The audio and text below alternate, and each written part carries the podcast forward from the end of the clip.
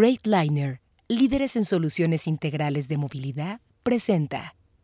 Si bien entiendo que muchas veces se están haciendo ventas a crédito, ¿no? Y, y, uno tiene que pagar las llantas y tiene que pagar el diésel, y eso no se puede dar a crédito, ¿no? Entonces empiezas a tener un desfase en tu flujo de efectivo, ¿no? Porque oye, te estoy vendiendo a tal cliente y te va a pagar a 90, a 60 o 120 días y tú no puedes esperar y decir, oye, espérame tantito.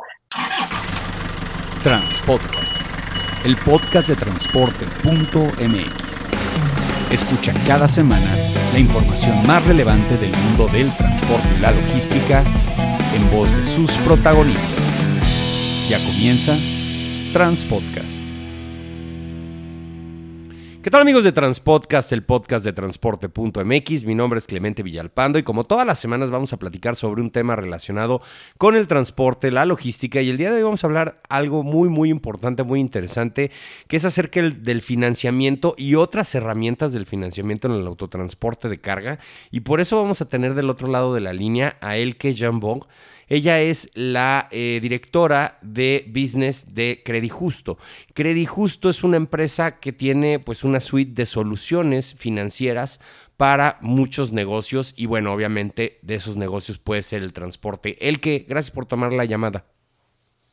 Hola, ¿qué tal? Mucho gusto. Gracias, Clemente. Al contrario, es un placer platicar sobre los diferentes financiamientos y apoyos sobre todo en nuestro sector transportista. Bueno, a ver, yo cuando, nos contactamos, cuando escuché la palabra credijusto, me, me imaginé, eh, pues obviamente un tema de financiamiento de créditos, pero luego es difícil eh, del lado del cliente saber hasta dónde está lo limitante, qué área de oportunidad tiene Credijusto. Cuéntanos.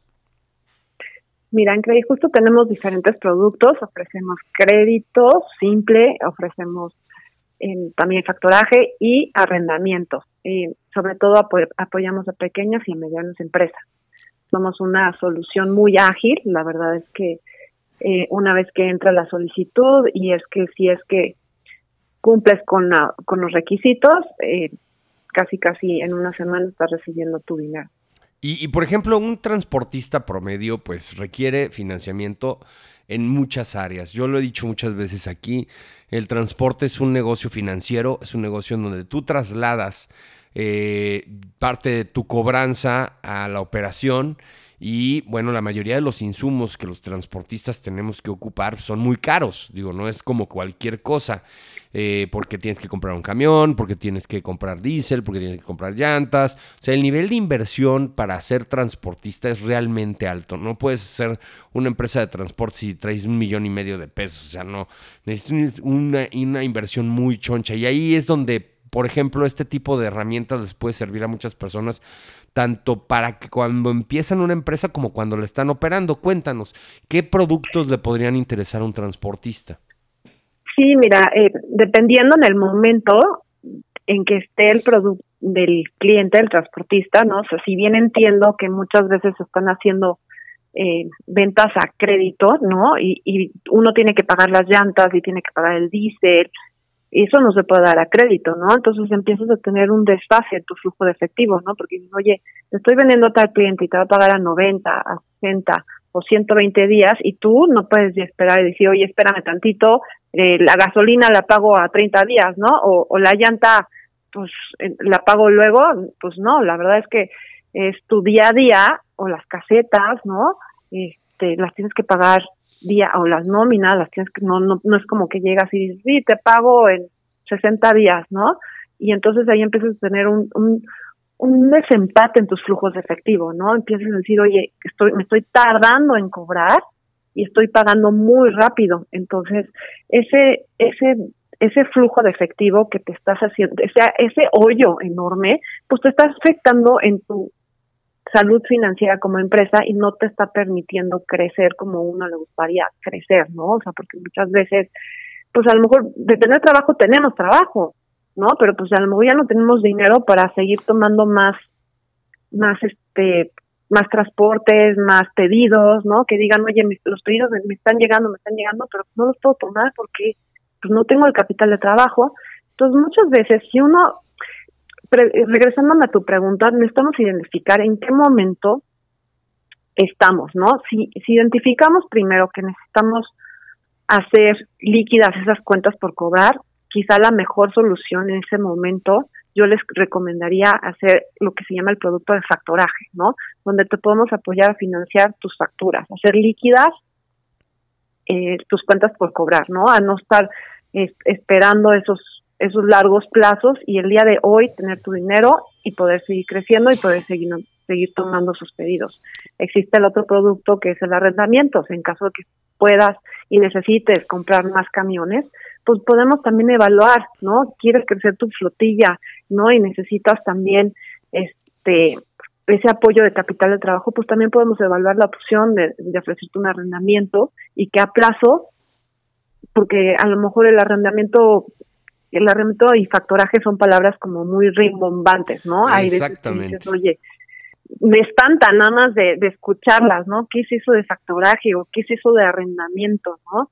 El crédito, como quiera, uno está más identificado con esa palabra, sabe que cuando uno necesita dinero, pues lo que necesitas es pedir prestado y, muchas veces el, crédito te ayuda para salir de esos apuros de capital de trabajo, ¿no? El arrendamiento es eh, eh, significa que puedes pagar a plazos un bien, ¿no? O sea, si tienes, si quieres comprar un camión, pues a lo mejor lo puedes pagar a, a 36 meses, vas de poquito a poquito pagando tu camión, o si quieres el factoraje, pues puedes estarte financiando esas facturas que les platiqué, a, a, traerlas a valor presente y obtener tu dinero hoy y poder seguir creciendo. Oye, a ver, bueno, acabas de hablar de cosas muy interesantes porque, bueno, la terminología también es complicada. La primera palabra que voy a tomar de todo lo que acabas de comentar es el tema de la liquidez, ¿no? Ahí sí yo creo que todo el mundo entendemos. La liquidez es poder cobrar. Es decir, que un servicio, porque pues el primer problema del transportista es pues tener chamba, ¿no? Tener carga y bueno, ya una vez que puede tener carga, pues lo factura, ¿no? Y luego viene el tema de cobrarlo y hacerlo líquido. No, no hablemos qué hacerlo con ese dinero, eso ya es otro tema. Entonces, lo que realmente interesa desde el punto de vista de los términos que tú estás hablando como rimbombantes es un, un transportista promedio tiene que entender el factoraje, que es una palabra hasta cierto punto hostil. El factoraje en el, eh, ahora sí que en 1.0 para transportistas, ¿cómo se lo explicas? Es el financiamiento de tus facturas, en otras palabras, en, poco, en pocas palabras, ¿no? O sea, tienes una factura que te están diciendo que te van a pagar a 90 días de un servicio que viste y dices, oye, no me puedo esperar a 90 días, entonces agarras con tu factura, te volteas con Justo y le dices, ¿sabes qué? Justo te vendo mi factura.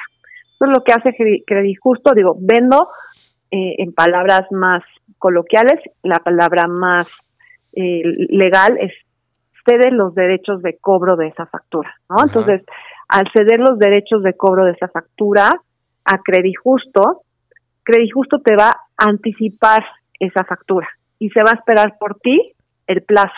Yo te voy a dar al día uno ese, ese anticipo, esa, esa factura te la hago líquida, ¿no? Ya no te tienes que esperar 90 días y Credijusto se va a esperar por ti ese plazo. Obviamente por ese por esa espera hay un costo de oportunidad, ¿no? Hay una tasa de interés que nosotros cobramos, pero es el dinero a través del tiempo, ¿no? En vez de, de estarte esperando 90 días, tú ya no te tienes que esperar nada y tienes el día de, el dinero el día de hoy. Te digo que en mi experiencia a mis clientes ya les, les encanta, ya no les gusta esperar, ¿no? Ya eso de, ¿qué es eso de esperar? El día uno ya están en mi puerta diciéndome el que ya te vendo mi factura, tómala, porque yo ya necesito el dinero hoy y ya no me quiero esperar a esos 90 o 120 o hasta 180 días si es que a veces nos va bien. Oye, una pregunta. Y cuando ustedes, eh, bueno, hacen todo esto, ¿qué riesgos tienen? Si de por sí el transportista hay veces que tiene el riesgo de que aunque esté a 90 días la factura no se la paguen, ustedes eh, agarran y de repente el día uno el transportista cobra la factura, le descuentas parte de lo que iba a recibir en los 90 días. ¿Y qué tanto riesgo asumes tú de que ese cliente realmente te pague a ti? Nosotros hacemos una evaluación del comportamiento de de pago de los clientes. Entonces, si vienen y nos tocan la puerta, hay ciertos clientes que con los que te vamos a decir, con ellos no podemos entrarle porque estamos viendo un mal comportamiento de pago. ¿Y ustedes cómo consiguen esa información? ¿Cómo consiguen esa información? Tenemos un acceso al sistema del, del SAT, o sea, una vez tenemos una plataforma donde te hace muy ágil toda la operativa. La verdad es que un, nuestro cliente entra con su clave CIEC y a través de la clave CIEC nosotros tenemos la oportunidad de jalar las facturas del SAT y entonces al, jalar las facturas del SAT podemos observar los comportamientos de pago a través de los, gracias a la emisión de complemento de pago. Eh, a partir del 2018 se hizo esta, esta nueva regla de una emisión de complemento de pago. cada vez que se emite una factura, se emite eh, a, la hora de recibir el pago hay una hay se, hace una emisión de complemento de pago, ¿no? Entonces, nosotros hacemos una relación entre la emisión de la factura y el complemento de pago, machando los flujos de, de pago. Entonces debo de entender cuando es un cliente nuevo no le entran. O sea, cuando es un cliente nuevo de, ¿sabes qué? Voy a empezar operaciones con fulano de tal, te doy a dar no, no tengo la información de cómo te pagaba antes porque pues es un cliente nuevo. Ahí, ahí no aplica. No, no aplica dependiendo si tenemos experiencia con otros clientes que sí están pudiendo o sea, si podemos eh, cruzar la información con otro cliente que sabemos que, que ese cliente es buen pegador, sí podemos tomar la, la, este, la factura, pero no, no, de entrada no estaríamos entrando con nuevos clientes. Ya, de acuerdo. Esto únicamente se hace, bueno, en el concepto de factoraje sobre la facturación de una empresa de transporte, ¿verdad? O sea, digo, me refiero a la facturación de cualquiera, pero es única y sencillamente sobre las ventas. Sí, sobre las ventas, servicio dado. O sea, cuando hay un, una, el factoraje se da siempre y cuando hay una cuenta por cobrar. El factoraje existe en diferentes modalidades ¿no? Puede ser que te financiemos un contrato, ¿no? A largo plazo, ¿no? Hemos financiado contratos de arrendamiento, este, pagarés, ¿no? Porque son cuentas por cobrar. Ya, de acuerdo. Y por Cuando ejemplo, existe una cuenta por cobrar, existe un factoraje. Si no existe una cuenta por cobrar, o sea, si no existe una fecha de compromiso de pago, no, no hay un no hay un no hay un factoraje. O sea, el factoraje se da cuando, como bien tú bien dices, hay una venta o producto. Y lo que hace es que te apoya a, tener una sana eh, salud financiera en tu empresa, ¿no? O sea, a diferencia, porque muchas veces me, me, preguntan, oye, ¿qué, qué, qué, qué es la diferencia o beneficios entre créditos y, y, y, el factoraje, ¿no? Mi respuesta es que se complementa el crédito y el factoraje, ¿no? El crédito puede entrar en un inicio para complementar, para adquirir los bienes como capital de trabajo y una vez que haces, entregas esos bienes y generas una factura, puede entrar el factoraje cuando ya tienes un plazo. Entonces lo que pasa es que muchas veces pides un crédito, ¿no? dices, ok, necesito un crédito. Pero ¿qué pasa si las ventas no se te dan? Y al final del vencimiento necesitas pagar tus 100 mil pesos y no tuviste las ventas. Si no tuviste las ventas, pues no vas a tener dinero para pagar el crédito a diferencia del factoraje. Tú ya diste, tú ya diste un, servicio, ya, ya facturaste, entonces ese dinero sí va a caer. Entonces te ayudamos a hacer líquidas tus facturas, a no esperar ese plazo, a cortar esos ciclos financieros. Oye, eso está interesantísimo. Ahora, y por ejemplo, si yo soy una empresa que también compra productos eh, y vendo productos o servicios, ¿qué pasa, por ejemplo, en el caso específico de poder yo decirle a mis proveedores, que entren en un esquema de factoraje. ¿Quién, quién promueve más el factoraje, el que cobra o el que vende? Porque yo he visto dos casos. Los dos, fíjate, los dos. Los dos tienen buena opción. O sea, es, los dos tienen esa facilidad y esa facultad, facultad de ofrecerlo. Obviamente, el que paga, pues siempre va a querer aplastar el pago, va a querer dar, pedirle crédito a sus proveedores, ¿no? Entonces puede tener esa opción de decir, oye, ¿sabes qué? Eh, lo ideal es, te ofrezco el factoraje a proveedores, yo te voy a pagar a 120 días, pero tengo esta herramienta a través de esta plataforma donde voy a hacer la publicación de las facturas y tú, tú como proveedor tienes la opción de elegir si quieres ese pronto pago o no. ¿no? muchas veces las empresas no ofrecen ese servicio de factoraje a proveedores. Y yo les insisto a muchos de mis clientes, oye, tócale la puerta, o sea, si te están pagando 120 días, no, hay un tabú en México con el factoraje, ¿no? Porque muchas veces me dicen, no, es que no quiero que se enteren que, que estamos haciendo factoraje. Pues, o sea, si te están pidiendo un crédito a 120 días, lo más natural y lo más sano es hacer un factoraje, traer, hacer líquidas tus facturas para poder seguir creciendo de una manera exponencial y como te gustaría. Entonces, no no está bien que, que se piense así, ¿no? O sea, sí me gustaría romper con ese paradigma de, al contrario, el factoraje es sano. Mm, sí, claro. es más sano y es muchas veces a, tasas más accesibles que el crédito. Obviamente esto se reduce a lo que es territorio nacional, ¿verdad? No se puede hacer a nivel internacional. Actualmente, este, sí tenemos tenemos la solución doméstica, pero tenemos programado para partir como de, mayo sacar la, la internacional, la solución internacional.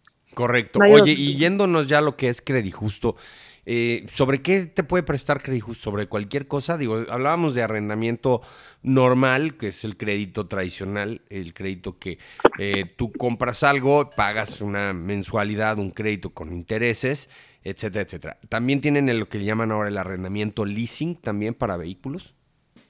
Sí, también tenemos arrendamientos y tenemos créditos. Y, y, por ejemplo, en el caso de, este el crédito, ustedes, digo, han de tener por ahí un benchmarking con, con lo que es hoy por hoy la industria. Eh, ¿Cómo andan sus tasas? Mira, la, tasa está a nivel de mercado, la verdad es que sí me siento competitiva y uno de los ventajas principales es que somos muy rápidos, damos una respuesta rápida. la verdad es que yo, yo les invitaría a que nos prueben y vean, la verdad, la, agilidad con la que nos movemos en darte una respuesta para darte la liquidez que necesitas, ya sea en crédito, ya sea en arrendamiento o ya sea en factor. Y cuando alguien se quiere inscribir, cuando alguien se quiere inscribir con ustedes, tiene que abrir un proceso, te compartes obviamente cierta información, etcétera, etcétera. ¿En cuánto tiempo puedo empezar ya a trabajar? Tú hablabas de, de que son una solución muy rápida, muy ágil para empezar la operación. ¿En cuánto tiempo qué? Perdón, es que casi no te escuché. ¿En cuánto tiempo aproximadamente ustedes ya están autorizando créditos, factoraje? O sea, me, hablabas de que es una solución muy ágil, eh, pero pues también hay que compartir mucha información, ¿no? O sea, sí, sí dependemos mucho de que nuestro cliente nos entregue el, el, expediente completo, porque puede ser ahí donde nos tardamos un poco más. Eh, nosotros tenemos comités diarios, entonces al tener un comité diario, eso nos ayuda a tener este, luego luego una respuesta con el cliente a partir de que le entrega todo el expediente completo, ¿no? Entonces puede ser a lo mejor una, dos semanas en lo que tenemos nosotros este la respuesta y la firma con el cliente. Bueno, lo que pasa es que hoy por hoy competir contra la banca tradicional es complicado porque tú le pides un crédito a la banca tradicional, pican dos botones y tienes el dinero en tu cuenta. Entonces, eso es realmente en donde está el, el, tema hoy por hoy. En el caso del factoraje, regresando más un poquitito más, en el momento en donde yo determino que una de mis facturas, que tú ya sabes perfectamente que si me las están pagando, que si son candidatas, pues para poderlas meter a ese esquema de factoraje, yo en ese momento pico un botón y me depositas a mi cuenta. ¿Cómo funciona ese proceso? ¿Cómo es? Sí, sí, así es muy fácil. Eh, tenemos un portal donde tienes un usuario y una contraseña. Eh, se despliega todas las facturas que necesites. Ahí puedes decir, oye, ¿sabes qué? Hoy necesito 300 mil pesos, hoy necesito 600 y pues vas seleccionando una por una. Eh, las seleccionas, ya dices, ok, hoy necesito 600 mil pesos, le das aceptar, firmas un contrato electrónico donde es la aceptación de la cesión de los derechos de cobro y ese mismo día estás teniendo tu dinero. Qué interesante, qué interesante. Y al vencimiento, pues este, nosotros vamos a esperar el pago. De acuerdo. Y por ejemplo, en el caso específico, cedes los derechos de pago, pero si en un momento dado una empresa que siempre pagaba bien se estanca, se detora y ya no te paga a ti, ¿el transportista ya no tiene nada que ver o hay alguna corresponsabilidad? No, sí, sí, sí es responsable de pagarnos en dado caso de que no nos pague. si el transporte, es decir, si, si el embarcador, el shipper, no te paga a ti, dentro del contrato de la cláusula X, Y o Z, dice, no me pagaron, me paga el transportista. Exactamente. ¿Y te paga el monto completo? ¿Qué monto te paga? ¿Un residual? Es, es, una operación de factoraje con recurso. Entonces, esto lo que implica es que si, si no me pagan a mí, el transportista sí tiene que responder por el pago. Ok, ¿te devolvería, por ejemplo, el dinero? O sea, yo, yo te tendría que devolver lo que tú me diste, pero tengo que dar algo más o ya con eso. O sea, yo tendría que devolverme, haz de cuenta, si yo te estoy anticipando el 80% del valor de la factura, tú me tienes que anticipar ese 80%. Lo que me diste. 80. Lo que me diste y yo ya me quedo con la factura. ¿Tú me regresas la sesión de derechos? ¿O cómo yo, puedo ya litigar esas facturas después? Sí, o sea, el después, pues ya tú te tienes que ir con el cliente a decirle, oye, sabes que yo tú ya me liquidas a mí la sesión y ya la, factura pues ya es tuya, entonces ya te tenías que ir tú con el cliente a decirle, oye, ¿por qué no me has pagado esta factura? Sí, porque tienes que hacer un juicio eh, ejecutorio mercantil. Tienes que irte a, esas instancias y pues si tienes ya cedidos los derechos de cobro, más bien lo que se tiene que hacer es un proceso donde te los devuelven, ¿no? O sea, te devuelvo tu lana, se cancela este contrato, sigo teniendo yo los derechos de cobro, entonces ya puedo ir a litigar esas, esas facturas. Pues, es que es todo un tema. ¿Y qué tanto pasa Nosotros eso? Por eh? general cobramos los intereses por anticipado. Ajá. ¿Cuáles intereses? Entonces, lo que implica es que del 100% del valor de tu factura, por lo general te vamos a anticipar el 80% de la factura menos los intereses. Entonces, estarías recibiendo, no sé, 78 mil pesos. Ah, ya, de acuerdo, perfecto. O sea, además del monto, o sea, que vendría siendo el monto, monto del valor de la factura, hay adicional un interés. ¿Esos intereses sobre qué tasas están? Pues mira, eh, dependiendo del riesgo, depende de cada cliente. La verdad es que no te podría decir un número exacto ahorita porque depende mucho de los clientes. Depende. Pero el ejemplo es el que me acabas de dar, ¿no? Por, por ejemplo, una factura de 100 mil pesos eh, generalmente si haces un descuento, un factoraje al día 1, andaría sobre una tasa del 20%, es decir, me darías 80 y le quitaría lo de los intereses, que pues vienen siendo una tacita, y ya serían como 78 mil pesos. Ya no cobro yo los 100, pero puedo en, en 180 días, o bueno, ya me fui muy alto, en 90 días, pero me, estás dando hoy por hoy el, el ¿cómo se llama? El, dinero, ¿no? Y ya tú te encargas de, aguantar eso.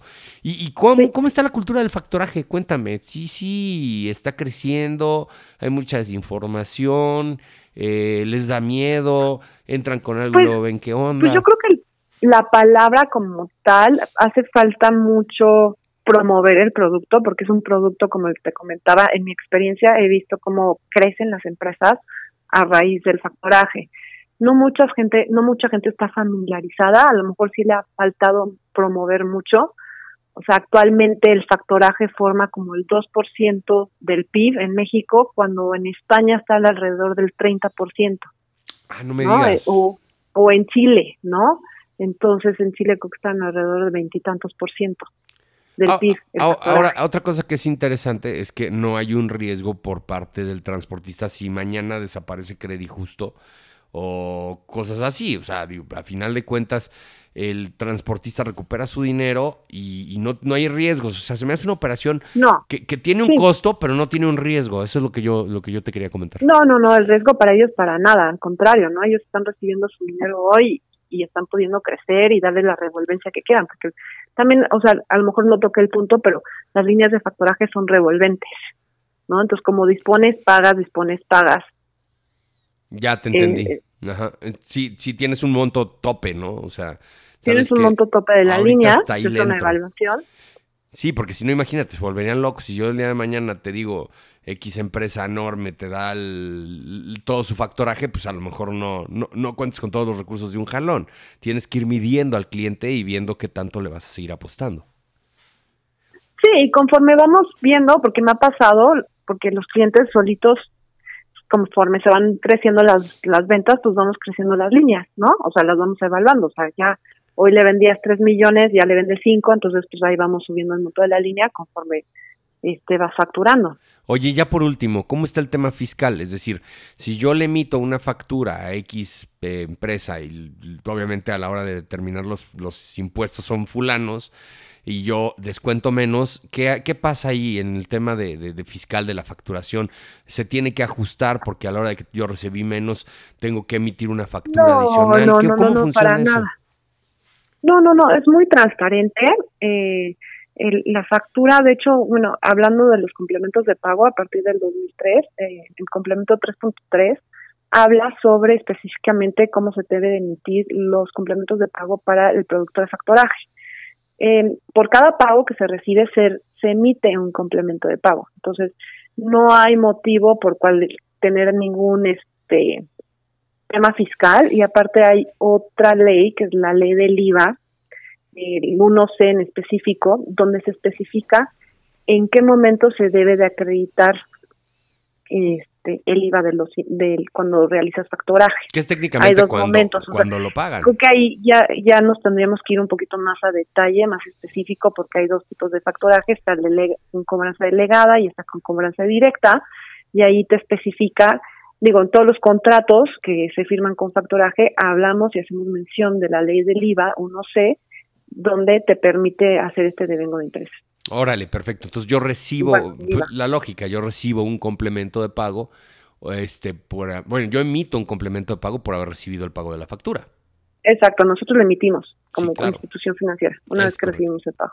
Muy bien, pues qué interesante el que la verdad es que digo es técnico, es este a veces difícil, no estamos familiarizados, es algo que existe desde hace mucho tiempo y definitivamente eh, nos queremos todavía este hacer como bolas porque pues, pues ya, ya platicándolo así en 20, 25 minutos, pues no me queda ninguna duda de cómo funciona. Y qué interesante que el transportista hoy por hoy, que es una, una, área de la economía que generalmente da muchos días de crédito, puede obtener una ventaja. Sí, a lo mejor eso este, ayuda un poquito a reactivar muchas áreas de la economía y también pues nuestros proveedores, estarle diciendo al proveedor que no puedes pagarle porque no te han pagado, pues vamos a acabar con esa cultura, ¿no? Exacto, exacto, ¿no? Y es muy ágil. En Estados Unidos es súper popular el factoraje y sobre todo de transportistas. Allá lo utilizan muchísimo. Qué bueno, qué bueno. Pues muchas gracias a él que Jan Bond, la directora de business de Credit Justo, una empresa pues, relacionada con el tema de el crédito, el factoraje y soluciones financieras para las pymes, por haber estado el día de hoy en Transpodcast. Gracias a ti. ¿Dónde los contactan el qué? Nos pueden contactar a través de la página de internet www.creditjusto.com. Perfecto, muy bien. Y agradecerles a todos ustedes la oportunidad de haber estado el día de hoy escuchándonos aquí en Transpodcast. Ya saben, la mayor y la mejor información del mundo del transporte y la logística la van a encontrar en transporte.mx. Saludos.